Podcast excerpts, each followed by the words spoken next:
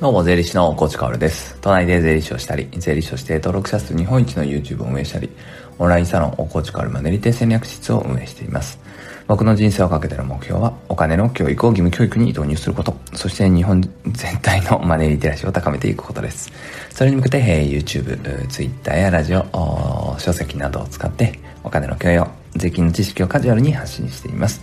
さて、皆さんいかがお過ごしでしょうか？えー、冒頭、噛んでないですよね。多分噛んでないですよね。ギリギリね。僕は冒頭ね、えー、同じようなことをいつも喋ってるんですけど、まあ、噛んじゃっても噛み倒してそのままね、発信していくのがこのラジオですね。で、冒頭最近はね、あの、ずっと言っていたのが、冒頭というか冒頭の後のこの最初のザレ言、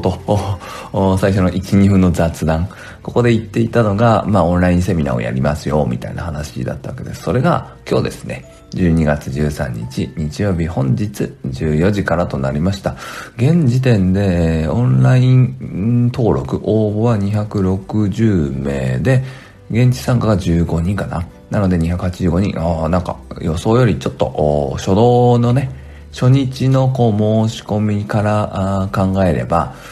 随分と増えたなと思います。応募が途切れることなくね、毎日5人から10人ぐらいの応募をしていただいて、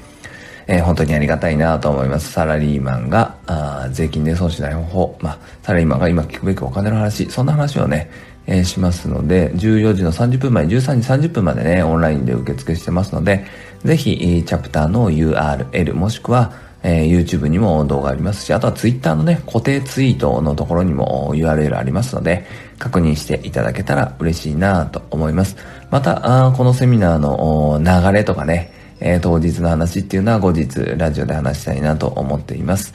さて、本題に行ってみましょう。今日はね、君の利益はいくらだというタイトルでいきましょう。利益と聞いてみんなはどんなイメージを思い浮かべますか？まあ大体ね、あの、大人になればですね、利益と聞いたら意味わかんないっていう人多分いないと思うんですよね。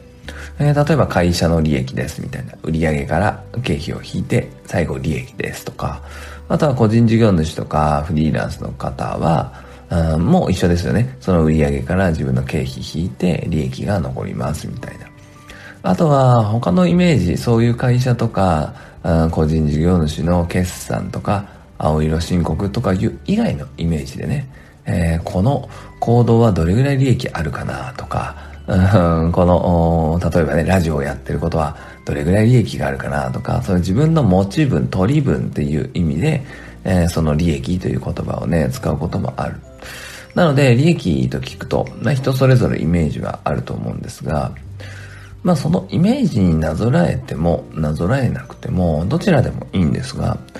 君の利益はいくらですか？あなた自身の利益、うん、生きていて、なんて言うんだろう。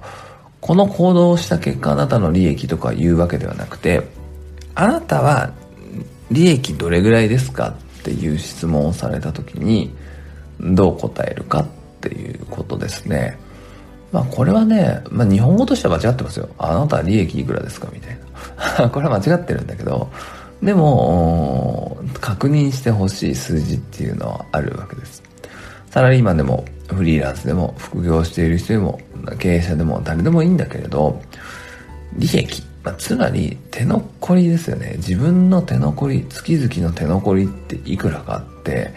しっかりと把握してる人って多分多くない。いや、むしろ少ないんじゃないかなと思っているんですね。サラリーマンだったら分かりやすいのが、まず税金とか差し引いた後っていうのが、まあ一般的な利益じゃないですか。フリーランス、あ、まあ違うか、一般的な利益とはちょっと違うな。まあでも、そのサラリーマンは多分それが利益だと思ってるんですよね。総額からあ社会保険とか税金とかを引いて、いわゆる手取り額。手取り額っていうのが、あまあサラリーマンの全てというか、まあそこを気にしている人が多分ほとんどですよね。えー、通帳の取引履歴の一本ですよね、えー、振り込まれてくる金額。そしてそこから家賃とかを払っていくっていうのが多分、資金繰り、お金の流れのスタートなんだと思います。その時に、手残りですよ。手取り額っていうのも手残りなんだけど、ある種税金とかを引いた後の手残りなんだけれど、まあ、ビジネス活動ですよね。えー、自分のサラリーマンという仕事の利益なわけだけれど、それをさらに引くんですよね。生活費を引く。あとは趣味思考、いろいろね、えー、交際費等々お金かかっていくと思うんだけれど、そういうものを引く。月間の手残りですよ。それこそが利益じゃないですか。純利益だと思うので、えそれがいくらかっていうのを把握してますかっていう話が今日の本題です。で、ほとんど把握してないんで、え結論把握しようねっていうことですね。やっぱり、こう、まあこれサラリーマンだけの問題じゃないですよ。フリーランスも一緒で、フリーランスの方こそ顕著で、利益っていくらですかっていうと、売上から経費引いた利益なんですよね。それじゃなくて、そこからさらに生活費、家賃等々引くと。で、手残り月々いくらぐらいですかっていう。これをね、知っとくっていう意味はでかいと思います。まあね、リテラシーを上げるっていう意味でも、家計管理っていう意味でも、まあ家族とね、こう家計の話とか、自分たちのお金の回り方とか財産とかそういうものを僕は話してほしいと思うから、そういうのを話すためにも、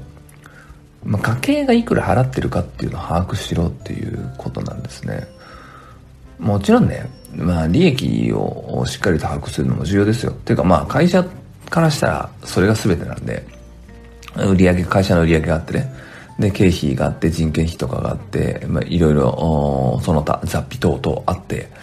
で、えー、利益がいくら残ってますよっていうのが全てじゃないですか、会社としたら。ね。会社としたら全てで、上場企業とかもそれを株主に報告していく義務があるわけですね。うん、だから、いやいや、じゃあ、個人も利益が重要じゃんって思った時に、同じその感覚で当てはめてしまうと足りないんですよね。個人っていうのはどこまで行っても個人なので、えー、仕事の売り上げ、サラリーマンだったら給料、そして経費、サラリーマンで言うんであれば、給与所得控除とか、税金ですよね。で、そういうものを引いた後の手残りっていうのが、やっとスタートなんだよね、個人っていうのは。そこから生きていく生活費っていうのを払うから、それを差し引いてどうなんですかっていうのは考えましょうという話です。僕はね、正直ね、そんなこと言っていてね、当然1円単位でわからないですよ。先月の話とかわかんないけれど。でも、把握してると思います。あの、一般の方々よりはさすがにね、把握してると思います。ぱり家計管理ができないと次の一手って打てないんですよ。何にしてもそうですよ。だからビジネスやってないから私は僕はあこう次の一手打た打たなくてもいい立場なんですっていう人もいるかもしれないけどそういうことじゃなくて当然ね個人事業主フリーランスだったらビジネスをやっているから次の一手を打つために売上がどれぐらいで経費いくどれぐらいで利益どれぐらいでそして個人でどれぐらい使っているんだっていうねその最終着地点とか最終利益っていうのはやっぱ把握しておくべきなんですよね。じゃあ、で、それをが当然溜まっていくわけだし、そしてそれを、なんだろう、バランスを崩して投資をして一歩を踏み出すわけだからね、次の一手っていうのは。でもこれって、フリーランス個人事業だしビジネスをやってる人だけじゃなくて、個人全員関係ある話なんですよ。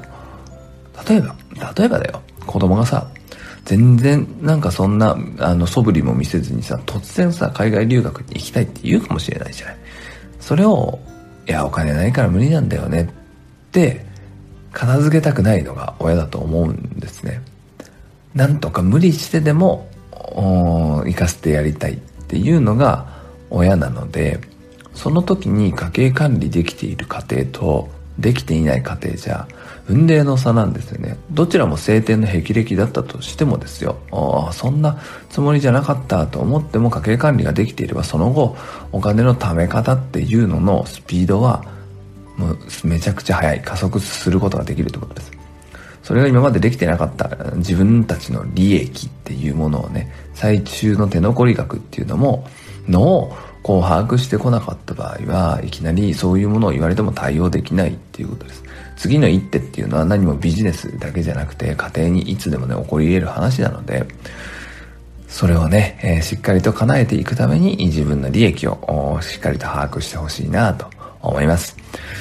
さて、えー、時間が余ったので最後にもう一度告知です。本日の14時からサラリーマンの税金の話します。きっとサラリーマンにはためになる話なので確認をしてください。